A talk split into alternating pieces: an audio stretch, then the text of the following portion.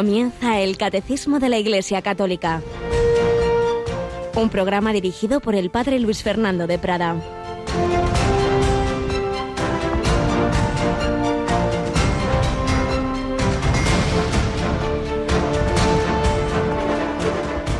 Mujer, ¿por qué lloras?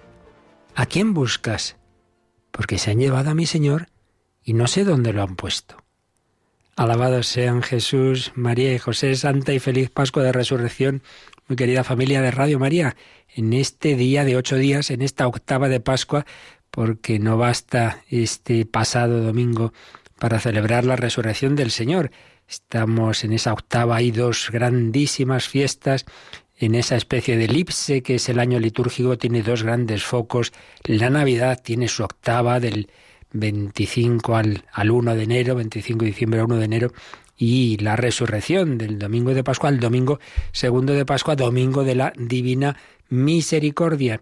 En todos estos días rezamos en, en la Santa Misa el Gloria, en el oficio de lecturas el, el Te Deum, y tenemos pues esta gran alegría que se va a prolongar realmente 50 días, el tiempo pascual. Y ya comenta San Agustín que si la cuaresma son 40, la Pascua 50, es una manera de decir que lo bueno es lo último, que el Señor nos llama a lo definitivo, que es la vida eterna, y que si hemos mm, cantado amén aquí en esta tierra, cantaremos aleluya en la vida eterna. Pero ya lo cantamos aquí, porque en medio de problemas y dificultades estamos llamados a vivir siempre en la esperanza, en la alegría, a veces alegría desbordante y casi diríamos eufórica, otras veces templada por las circunstancias difíciles, duras, a veces dramáticas, como esos atentados terroristas terribles, pero sabiendo que el cristiano no pierde la esperanza porque el mayor drama, la mayor injusticia, el mayor sufrimiento, que fue la pasión de nuestro Señor Jesucristo, fue vencido por su resurrección. María Magdalena quería mucho a Jesús, pero tenía un amor, digamos, de un recuerdo. Buscaba un cadáver. ¿Por qué lloras? ¿A quién buscas? Porque se han llevado a mi Señor y no sé dónde lo han puesto. Buscaba un cadáver. Nosotros muchas veces estamos en ese recuerdo ahí cuando yo tenía esa fe, ese amor a Jesús, ese no sé qué, vivimos de nostalgias y nos encerramos en nuestros problemas y, y si, y si las lágrimas te, te ciegan los ojos porque se ha ido el sol, esas mismas lágrimas no te dejan ver las estrellas, no te das cuenta de que en medio de ese problema está el Señor y estaba ahí Jesús. ¿Por qué lloras? ¿A quién buscas? Si es Jesús el que te está hablando, no lo reconocía hasta que la llamó por su nombre, María. Ella se volvió y le dijo, Maestro. Y, y se postró ante él y le cogía los pies, no, no te marches ya. Tranquila, tranquila, que no me voy, que me quedaré con vosotros todos los días hasta el fin del mundo. Bueno, pues es una imagen, esta escena de, de la aparición de Jesús a María Magdalena que nos propone el Evangelio de hoy, una imagen del alma desolada, que se encierra en sus tristezas, en sus problemas, en su desolación, en que ya no sé dónde está el Señor, en que me ha pasado tal, tal drama, en que me siento así, que me, me pasa lo otro. Mucho mirarte a ti mismo, mira hacia afuera, busca al Señor, vete a la oración, al sagrario, a la Eucaristía, a la penitencia, al, al sacerdote, a la dirección espiritual, Ábrete, busca al Señor en los demás, en la caridad. Déjate tanto de mirar a ti mismo y entonces encontrarás a Jesús. Vete a mis hermanos y diles, subo al Padre mío y Padre vuestro, al Dios mío y Dios vuestro. Pues esta es nuestra alegría, es nuestra esperanza, es la buena noticia, la resurrección de Cristo, mayor que todas las malas, sí, no somos ingenuos, existen, pero hay una mayor, una noticia más buena que todas las demás, que además va a ser la definitiva, todo lo demás pasará, el amor vencerá. Hay mucho odio, hay mucho pecado, hay mucha corrupción en nuestro mundo, pero el Señor es más fuerte que todo ello. Y Radio María transmite esa esperanza. Una radio que llama a la conversión, especialmente lo hemos vivido en Cuaresma, en Semana Santa, y una radio que transmite la esperanza, especialmente lo vamos a vivir en este tiempo pascual, en esta octava de Pascua, y celebrando que llevamos 20 años anunciando esta buenísima noticia unos cuantos años, no 20 o algunos menos, lleva en ello Rocío García. Buenos días, Rocío. Hola, padre, buenos días. Bueno, pues en eso estamos, con la garganta un poquito así, así tú y yo, me parece, como es tantas veces nos pasa. Los fríos, padre. Pero no vamos a callarnos, ¿verdad? Ni hablar. bueno, y tampoco vamos a callarnos en esta semana muy especial en conexión con nuestros oyentes. Mañana es 24, como todos los 24 de cada mes, la Santa Misa la retransmitiremos desde nuestra capellita y la ofrecemos por los bienhechores, los voluntarios, tantas personas que día a día hacen posible que esta radio siga adelante. Mañana a las 10 en, en las ondas tenemos esa misa que ofrecemos por los bienhechores. Pero luego el fin de semana hay fiesta grande, ¿verdad? Bueno, el fin de semana vamos a volver del revés la programación para estar de celebración todos juntos. Entonces tenemos ese encuentro festivo aniversario del vigésimo aniversario de Radio María, un encuentro de celebración eh, con entrada gratuita. Vamos a estar todos juntos el sábado 27 y el domingo 28 de abril. Va a ser en un colegio de Madrid, el Colegio Obispo Perello, y están todos invitados. Desde las 10 de la mañana, con una Eucaristía que va a presidir Monseñor Osoro, el arzobispo de Madrid, el cardenal Osoro, eh, que vamos a emitir en directo desde la parroquia Nuestra Señora de Yuc. Sí, perdona, esa parroquia está al ladito del, del, colegio, por tanto en ese momento no hay que entrar al colegio, sino a esta parroquia. Obviamente ahí sí que la entrada es absolutamente libre, pero después de la misa, cuando nos vamos al colegio, Obispo Perelló. Pero ahí hay que inscribirse, cuéntanos. Eso es. Ahí tenemos ya mesas redondas con tres obispos. Eh, bueno, luego vamos a continuar todo el día con un rosario en familia, con programación especial para familias, para niños y con un super festival eh, que va a ser allí mismo en el salón de actos. Pero tienen que sacar entrada. Es gratuita, pero como tenemos estos temas de seguridad, del aforo y demás, necesitamos que todo el mundo lleve su entrada. ¿Cómo se hace? Facilísimo.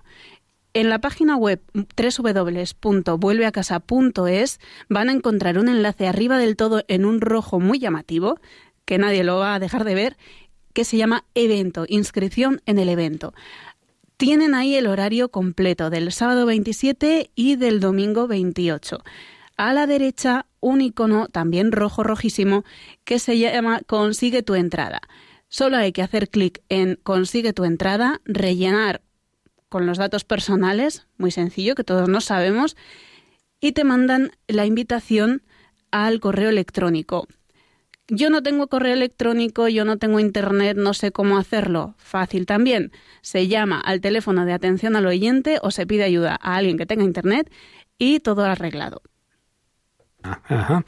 Pues eso, en efecto, es importante porque claro que, que como dice Rocío, es, es, algo abierto y gratuito, pero por razones de seguridad y de aforo, estamos en un colegio que, que nos abre las puertas, pero no podemos invadirlo como es natural y tiene que ser así. Por tanto, de una manera o de otra, y si nos falta esa, no sabéis cómo hacerlo, en último término siempre podéis llamar al, a ese número de atención al oyente donde os dirán cómo, cómo reservar esa entrada.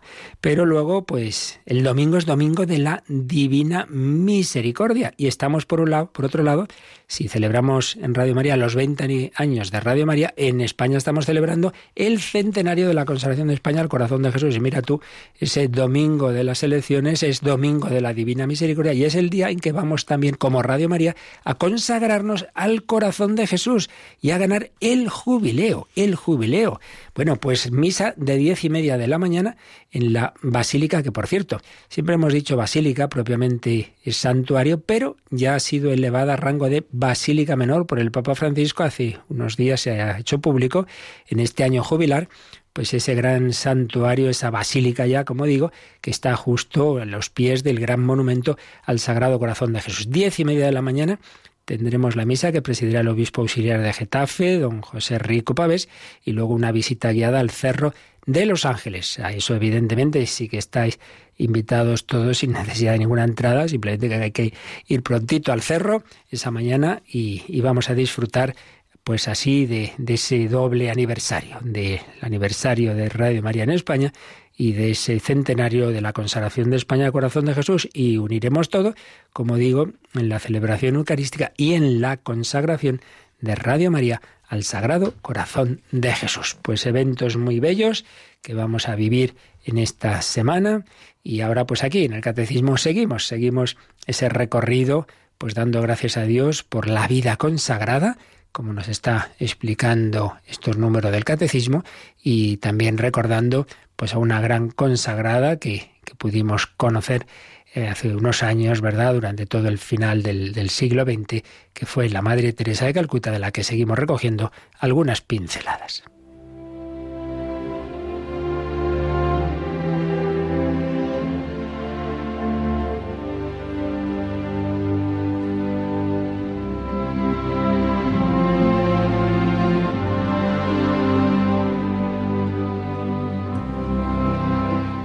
La Madre Teresa de Calcuta, un retrato personal, recuerdos del padre Leo Masburg, que la acompañó en muchos momentos, en muchos viajes y que nos cuenta cómo había una frase que no era de la Madre Teresa, era del famoso padre Patrick Peyton, un sacerdote de origen irlandés que vivió en Estados Unidos y que hizo muchísimo apostolado de la oración en familia y que tenía esta frase, la familia que reza unida permanece unida. Pues bien, esta frase del padre Peyton la repetía también muchísimas veces la Madre Teresa. La familia que reza unida permanece unida. Una y otra vez la Madre Teresa preguntaba a la gente, ¿dónde comienza el amor? Y ella misma se contestaba, el amor comienza en el hogar de la familia.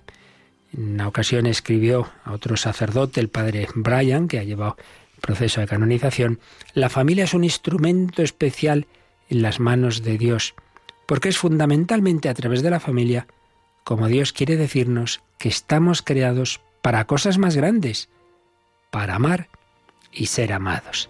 Tal y como sean nuestras familias, así será nuestra relación con nuestros vecinos, así serán nuestros pueblos, ciudades, nuestro país. Si la familia se convierte en un lugar de amor, paz y santidad, entonces nuestras naciones y también nuestro mundo vivirán en amor, en paz y en unidad con Dios y entre ellas. Pues es muy importante esto. A veces pensamos que las cosas se solucionan en el nivel político, que sí que hay que trabajarlo, evidentemente, pero como si eso arreglara lo que está mal en los corazones y en las familias. Pues no.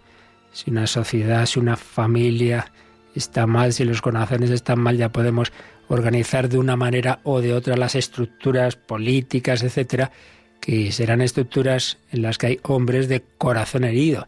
Hay que empezar por la base, por la raíz, por el corazón, por la familia, que es tan importante. Sigue diciendo el padre Leo, en muchas ciudades de todo el mundo, las misioneras de la caridad cuidan a personas ancianas y desvalidas. Las casas tienen un mobiliario muy sencillo, pero están impolutas y los ancianos están llamativamente contentos unos con otros y con las hermanas. Se lo comenté una vez a la Madre Teresa y ésta me dijo, Padre, ¿por qué cree usted que en tantas otras residencias los ancianos se sientan en la entrada y miran a la puerta? Como yo no tenía una respuesta, ella misma me lo explicó. Quizás sus hijos los han mandado a esa residencia sin necesidad, donde no les falta nada en el aspecto material. Pero lo cierto es que una vez allí, sus hijos ya no se acuerdan de ellos. ¿Ve usted sonreír a los ancianos en esas residencias? A menudo son los más pobres de entre los pobres, porque tienen un hambre tremenda, hambre de amor. Debemos preguntarnos siempre, ¿Tenemos alguno de los más pobres de entre los pobres en nuestra familia? Y debemos recordar que la caridad empieza en casa.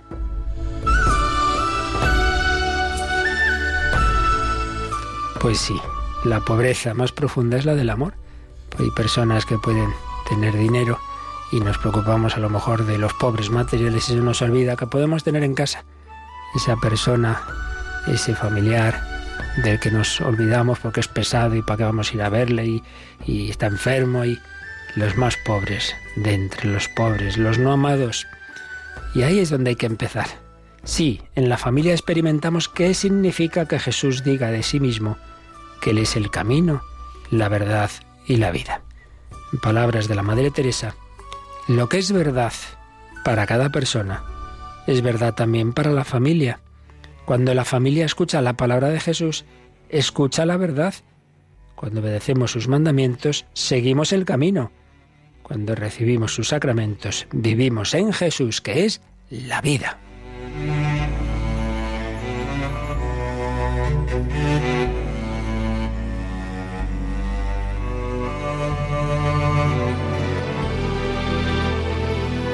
Familia que reza unida, permanece unida.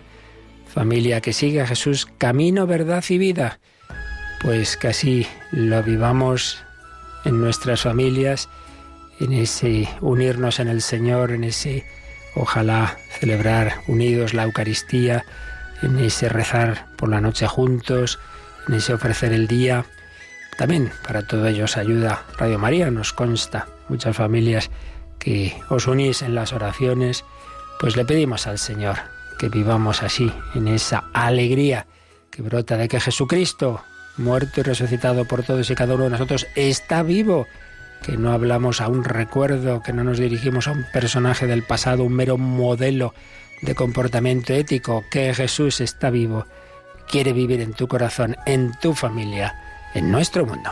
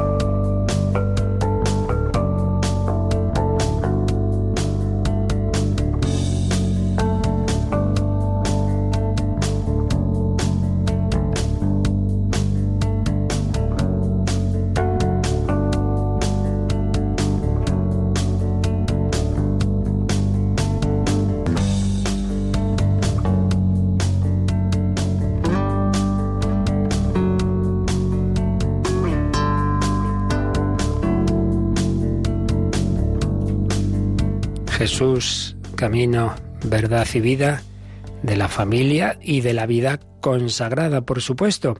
Pues estamos en esa parte de la catequesis, del catecismo de la Iglesia Católica, en la que estamos hablando de la Iglesia, el cuerpo místico de Jesucristo y de sus miembros, de los grupos, de los estados de vida que forman la Iglesia, aquellos que somos llamados a hacer presente a Cristo Pastor, sacerdotes, diáconos, obispos, el Papa, pues toda esa dimensión jerárquica, pastoral, sacerdotal, en el sentido ministerial de la Iglesia. Luego hablamos de los laicos, el grupo mayor del, pueblo de Dios, que está llamado a vivir en, las realidades seculares, vivir en el trabajo civil, la mayor parte en la familia, el matrimonio, de una manera o de otra, vivir esa dimensión familiar.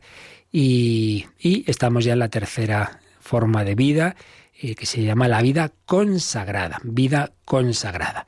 Vimos su origen divino, su naturaleza, la importancia de los consejos evangélicos, particularmente del que es la raíz de todos los demás, que es la castidad consagrada o virginidad, y vimos después, pues, cómo dentro de ese concepto amplio de, de vida religiosa entran, mm, en primer lugar, la vida, la vida, perdón, de vida consagrada, entran distintas formas. Y es que hasta la Constitución Provida Mater Ecclesia del Papa Pío XII, que instituyó pues lo que llamamos los institutos seculares, hasta entonces se identificaba vida consagrada y vida religiosa. Pero, claro, la vida es más grande que nuestros conceptos teológicos y que la regulación canónica. Y entonces estaban surgiendo y surgieron luego muchísimas realidades en las que se unían dos conceptos o dos ideas que, que parecían antagónicas. Por un lado, vida consagrada y por otro lado, vida secular.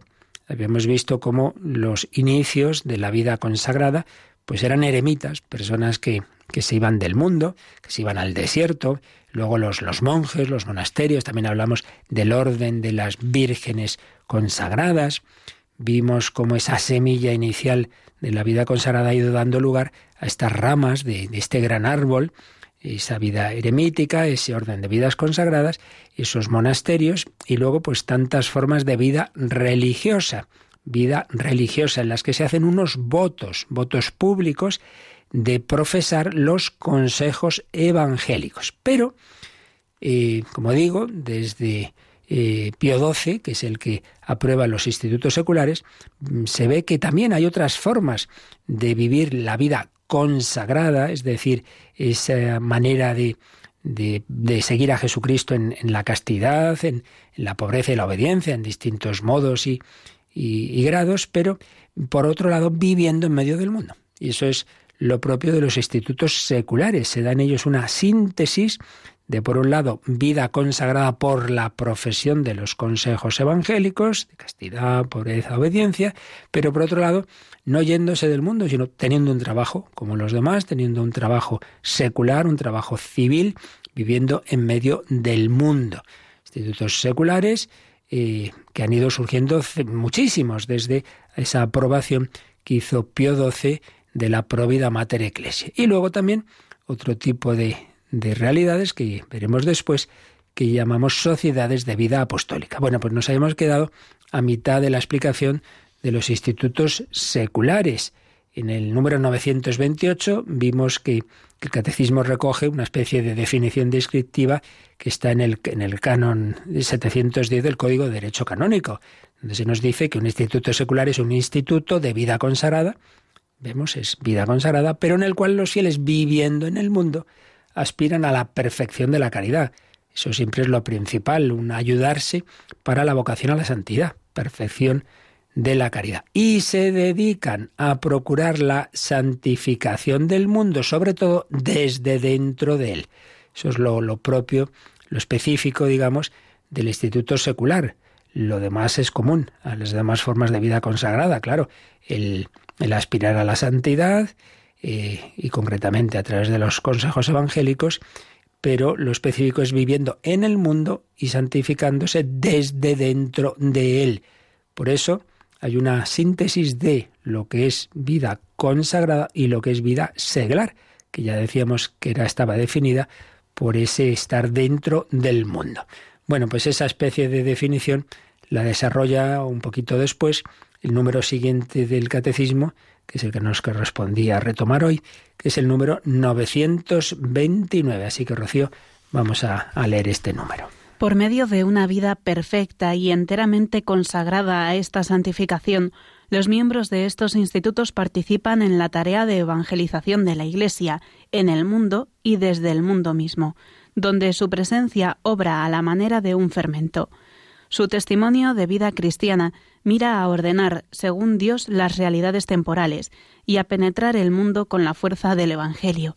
Mediante vínculos sagrados, asumen los consejos evangélicos y observan entre sí la comunión y la fraternidad propias de su modo de vida secular. Pues veis, ha desarrollado un poquito esa idea que hemos visto en el número anterior, lo hace por un lado con una cita de Pío XII de la Constitución Apostólica Provida Mater Ecclesiae, donde pues se da lugar, se, se aprueba esa nueva forma de vida consagrada que iban a ser los institutos seculares. También nos ha citado al Vaticano II, a la Perfecte Caritatis, que ahora nosotros también vamos enseguida a leer algo de ella, y finalmente el Código de Derecho Canónico. Se recogen todas estas ideas que decíamos antes. Ante todo, por supuesto, que lo que se busca en, esta forma de vida consagrada, como en todas las demás, y en definitiva, como en todo buen cristiano, es ante todo aspirar a la santidad. Esa santificación, ese no quedarnos, pues así en el mínimo, eh, ser bueno y no, no hacer pecados gordos. No, estamos todos llamados a dar lo mejor de nosotros mismos, a entregar la vida, la santidad, a ayudarse, a ayudarse mutuamente en esa aspiración a la santidad. Pero no pensamos simplemente en que yo sea santo, sino en evangelizar, evangelizar el mundo, evangelizar en el mundo y desde el mundo, a manera de un fermento, dar testimonio de vida cristiana desde dentro.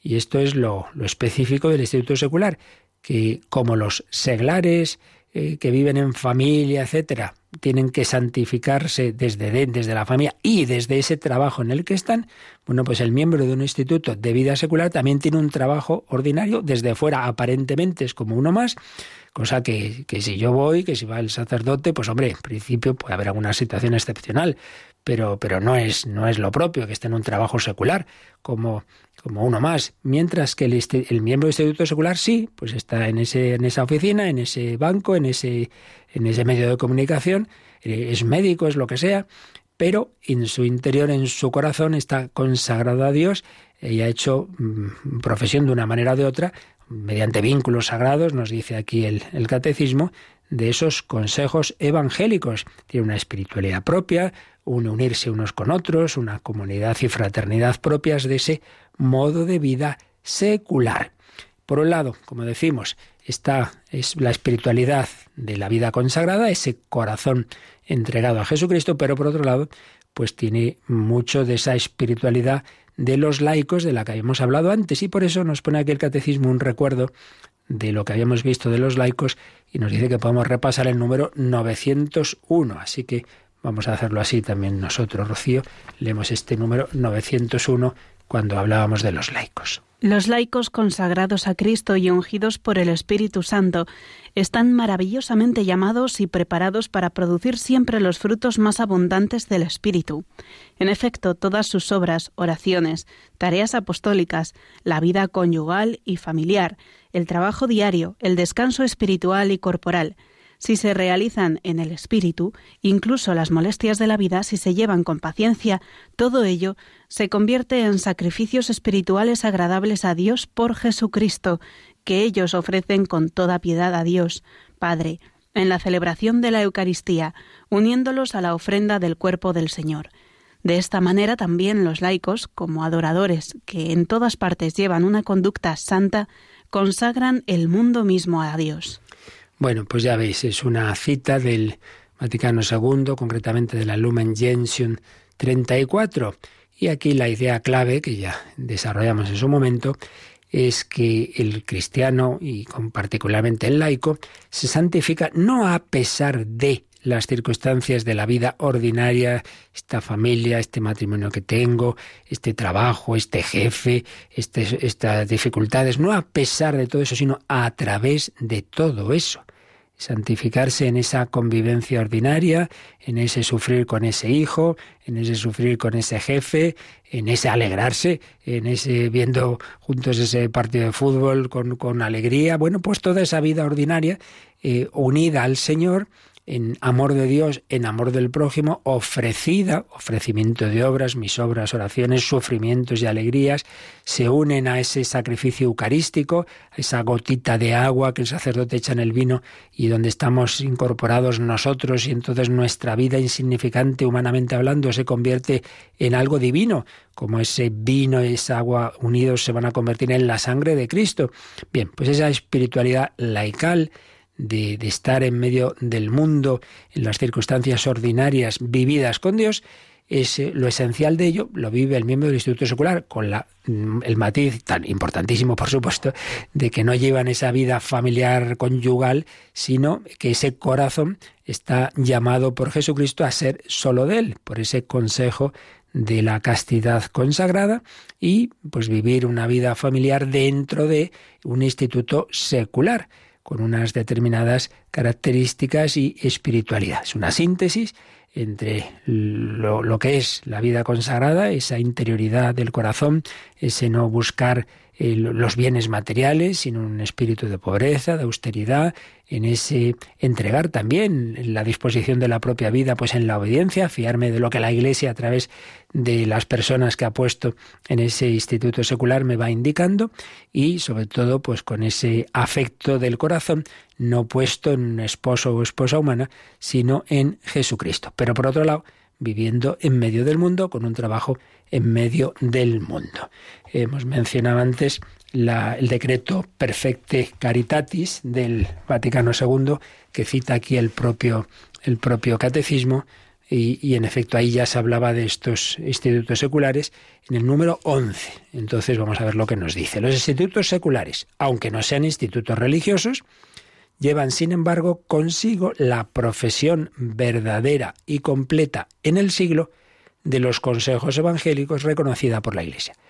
Para que hablemos de vida consagrada, en un sentido estricto, eh, de esta palabra, de una manera o de otra, se profesan los consejos evangélicos. Se profesan públicamente, se sabe que esta persona tiene un tipo de compromiso en la vida religiosa son votos, en otras realidades pues no son votos, son compromisos con distintos nombres, pero en cualquier caso hay un reconocer, un, un asumir públicamente los consejos evangélicos y la Iglesia lo sabe.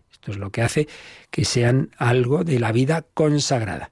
Pero no son institutos religiosos, no hay esos votos, no hay esa vida de comunidad con una determinada regla, etcétera. Esta profesión, esta profesión de los consejos evangélicos, confiere una consagración a los hombres y mujeres, laicos y clérigos que viven en el mundo.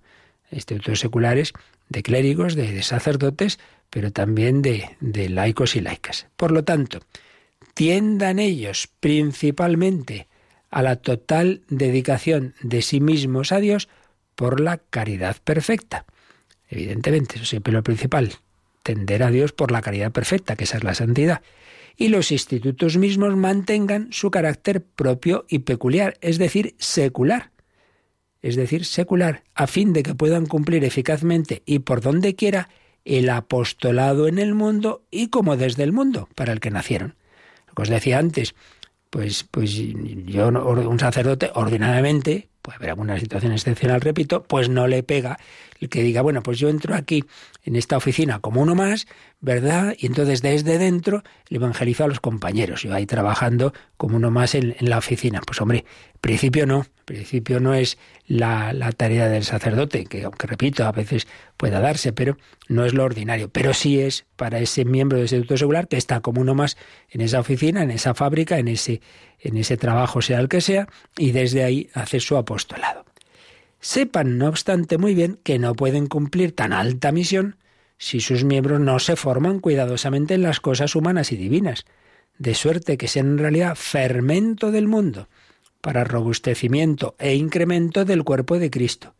Cuiden, por tanto, seriamente los directores de la instrucción, sobre todo espiritual, que ha de darse a sus miembros y de promover su formación ulterior. Pues claro está, hay que formarse muy bien, porque eso de estar en el mundo sin ser del mundo no es nada fácil, y menos en este mundo de hoy que no está precisamente dominado cultural y política y mediáticamente por el espíritu del Evangelio, no precisamente, sino todo lo contrario.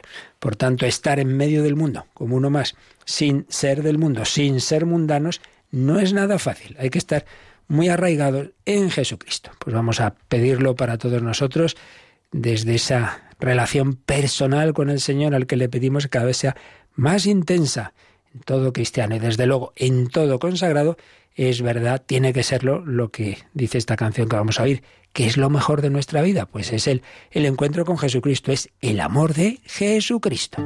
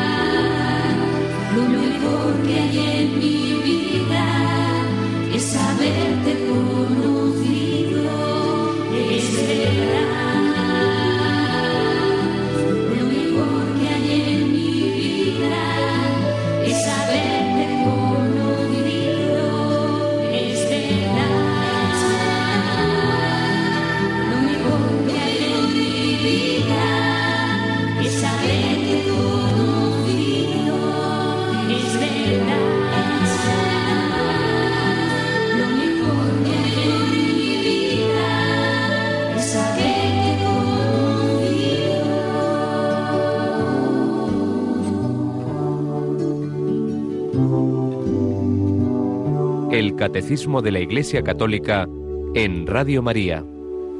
Lo mejor que hay en mi vida es haberte conocido para todo cristiano y por supuesto para todo consagrado. Consagración a Jesucristo. Hay una consagración fundamental de todo cristiano, que es la del bautismo, pero luego eso se vive de distinta forma según la propia vocación. Pues bien, estamos viendo que a su vez, dentro de este estado de vida consagrada, es una palabra amplia, donde entra tres grandes grupos también.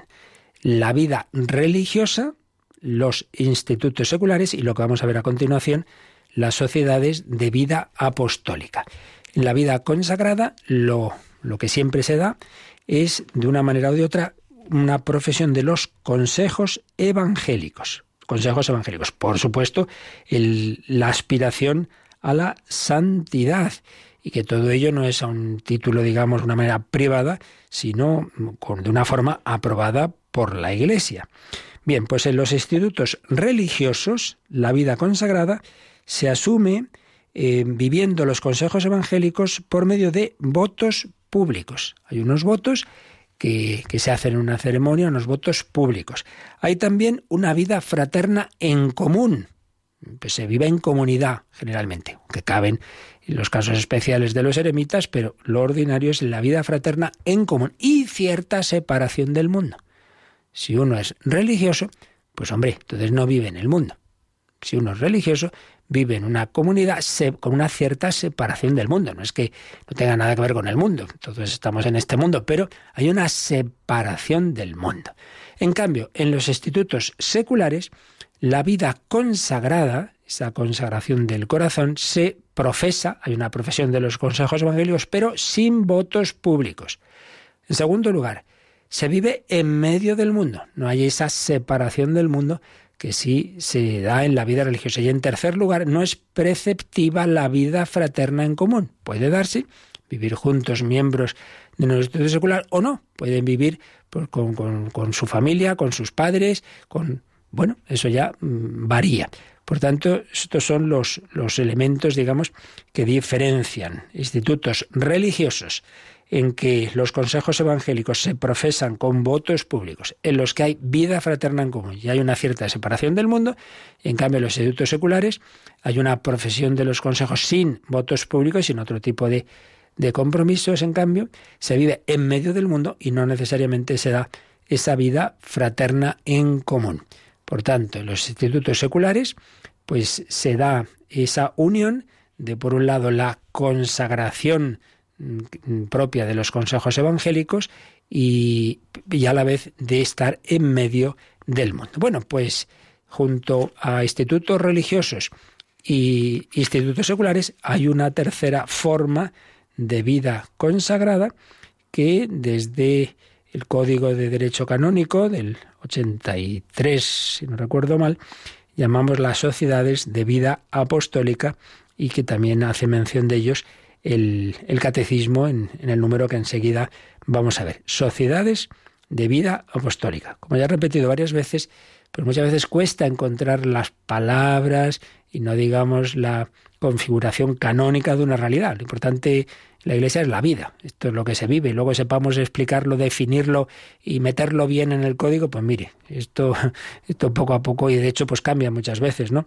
Los, la manera de, de configurar algo en, en, la legislación canónica, porque eh, eso siempre no deja de ser una reflexión y una manera de ordenar las cosas que hacemos los hombres. Creemos que, evidentemente, con, con la ayuda del Espíritu Santo en la Iglesia, pero el Espíritu Santo siempre es más grande y lo que le inspira que lo que nosotros podamos reflexionar. La teología se acerca a las verdades, pero nunca las agota. Pues también el Código de Derecho Canónico intenta ordenar las cosas, pero la vida siempre es más grande. Por eso no, no tiene que extrañarnos que siempre hay una evolución en, en, en las normas eclesiásticas, etcétera, para ordenar esa vida dentro de la Iglesia, porque no deja, no es una sociedad meramente humana, sino que aquí hay no gato encerrado, ¿no? sino paloma encerrada, que es el Espíritu Santo. Pues bien, cuando ya se, se quiso legislar sobre esta realidad de las sociedades de vida apostólica, pues se le, se le dio muchas vueltas a ver cómo, cómo se las llama. Eh, pues antes se hablaba, o una posibilidad era sociedades de vida común sin votos. Pero claro, una manera así negativa. Sociedades de vida común sin votos, que era lo que se usaba más. Pues vale, sí, describía dos aspectos muy importantes de estas realidades. Por un lado, que hay una vida común y por otro lado, que no se hacen propiamente votos. Pero faltaba lo más importante, que es que la finalidad de estas, de estas sociedades es la vida apostólica, es el apostolado. Bueno, he dicho yo que nacieron en el, siglo, siglo XX, no, quiero decir que, que se empiezan a llamar así en el, en el código eh, de, San Juan Pablo II, pero son realidades que, vienen de muy atrás, siglo XVII, que se extendieron en el XIX, en el XX, eh, que, han tenido pues y tienen pues mucha incidencia en la formación sacerdotal, educativa, misionera, caritativa.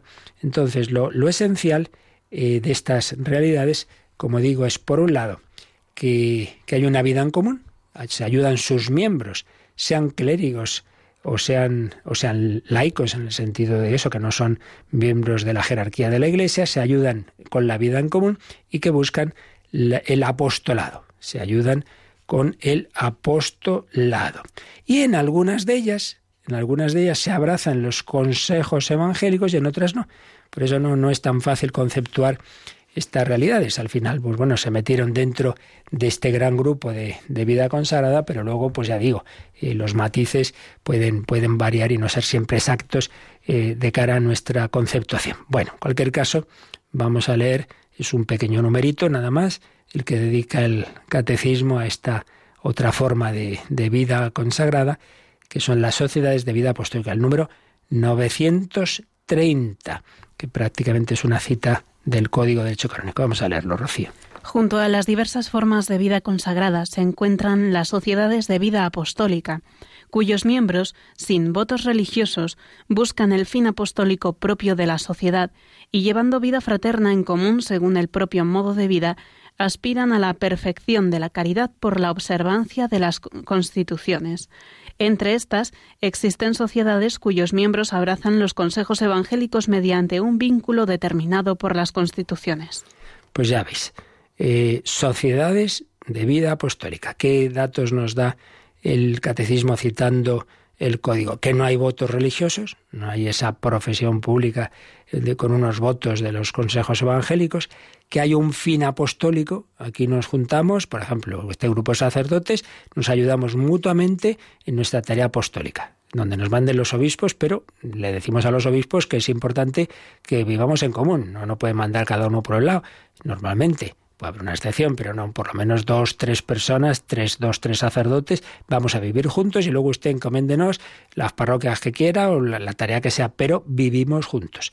Entonces son ahí muy importante la vida común, la vida común de cara al apostolado, de cara al apostolado. Fin apostólico, vida fraterna, en cambio dijimos que los institutos seculares no necesariamente se da esa vida común, esa vida fraterna, sino cada uno puede vivir en su casa con un familiar, lo que sea vida fraterna, vida eh, fin apostólico, por supuesto, aspirar a la perfección de la caridad, eso siempre. Claro, no, no puedo apostolar, como decía uno, para apostolar a los demás, apostólate tú primero, ¿no? Dicho a lo bruto, es decir, que, primero uno tiene que, aspirar a su propia santidad, pero la propia santidad no, nunca se puede ver como independiente de hacer el bien al prójimo. Por tanto, siempre va unido. Deseo de mi santidad, deseo de la santidad del prójimo.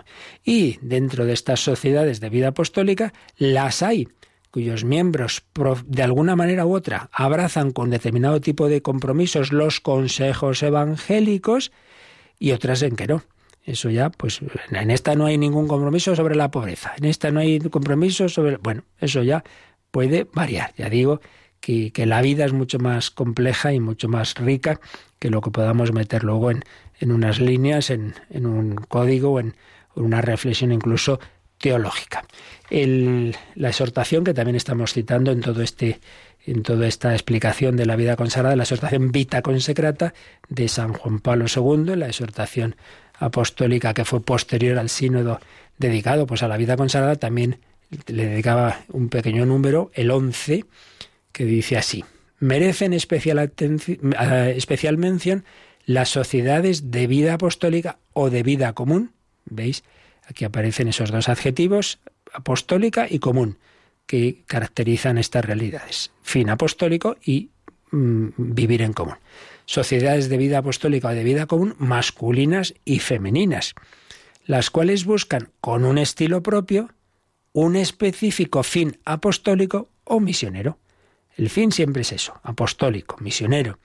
Y, y, para conseguirlo mejor vivimos juntos, nos ayudamos en nuestro deseo de santidad y de hacer el apostolado en común.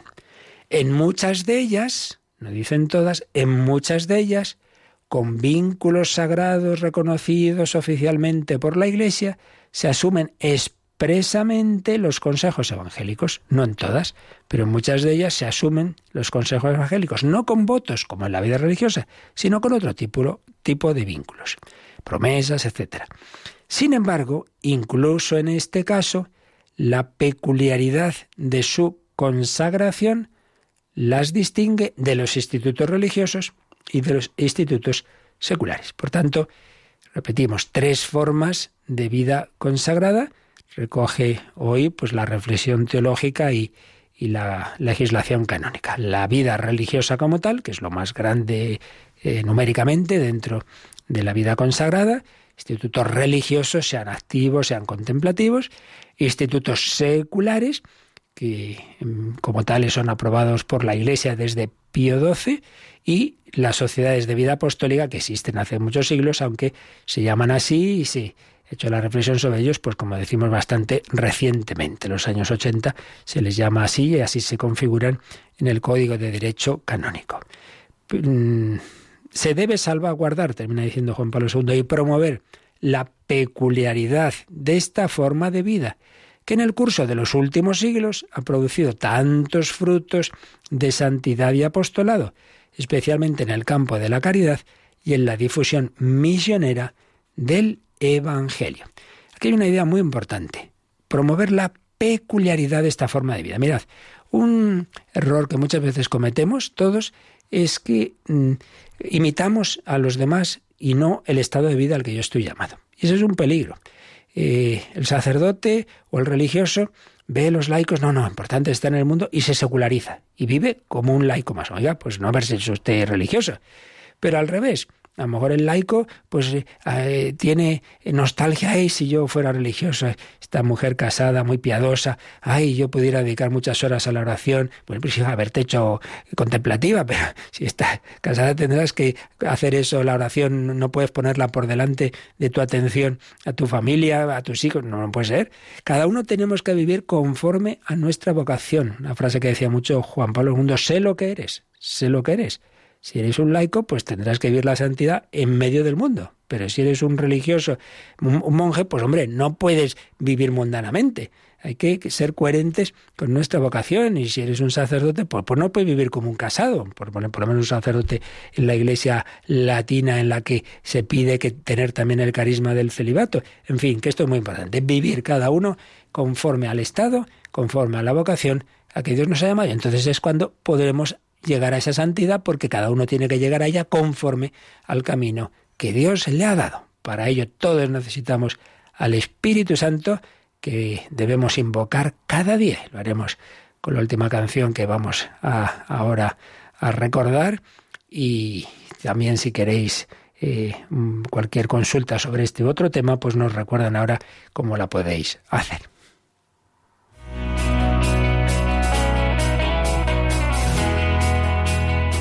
Participa en el programa con tus preguntas y dudas.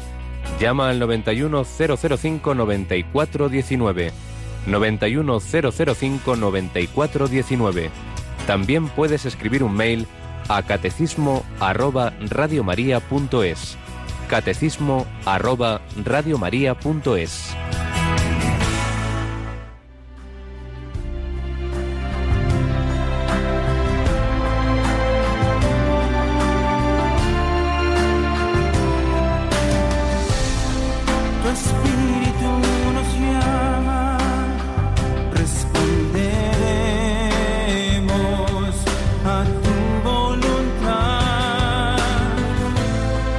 Tenemos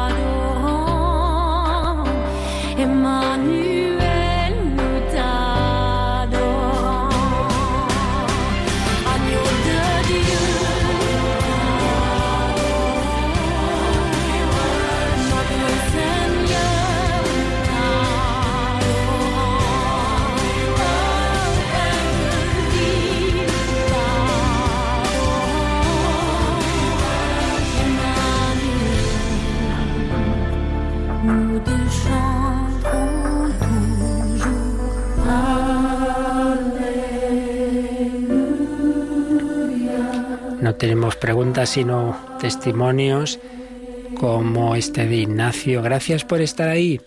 Radio María ha sido para mí un estupendo descubrimiento. Sois parte de mi vida. No sé exactamente qué ha pasado en mí, pero me encanta escucharos a cualquier hora del día, me encanta rezar, es como si tuviera hambre, sed de Jesús, no sé, gracias. Pues sí, no es como si, es que es así. Es que todos tenemos hambre y sed de verdad, de amor, de plenitud, de felicidad, de vida eterna. Y eso es Jesús. El hombre es pregunta y deseo.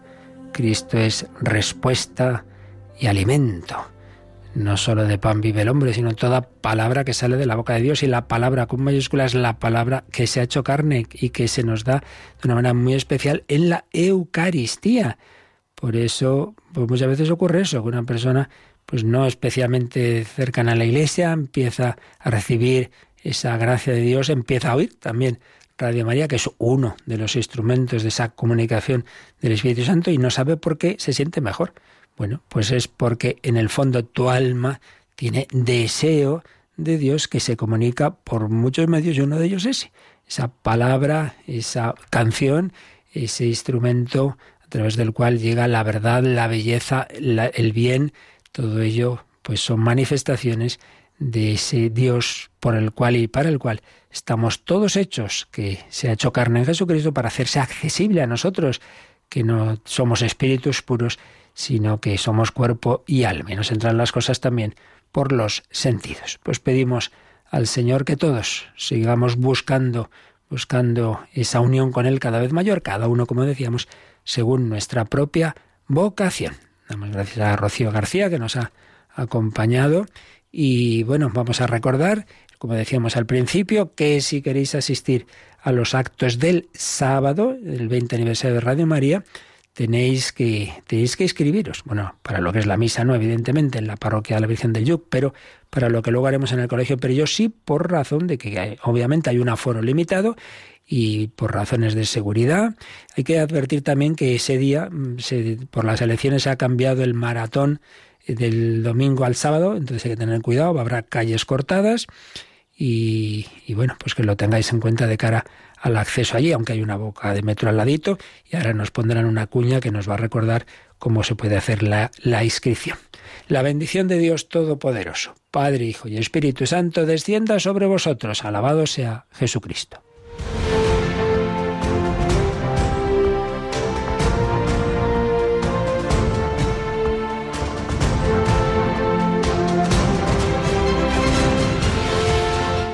Han escuchado en Radio María el Catecismo de la Iglesia Católica.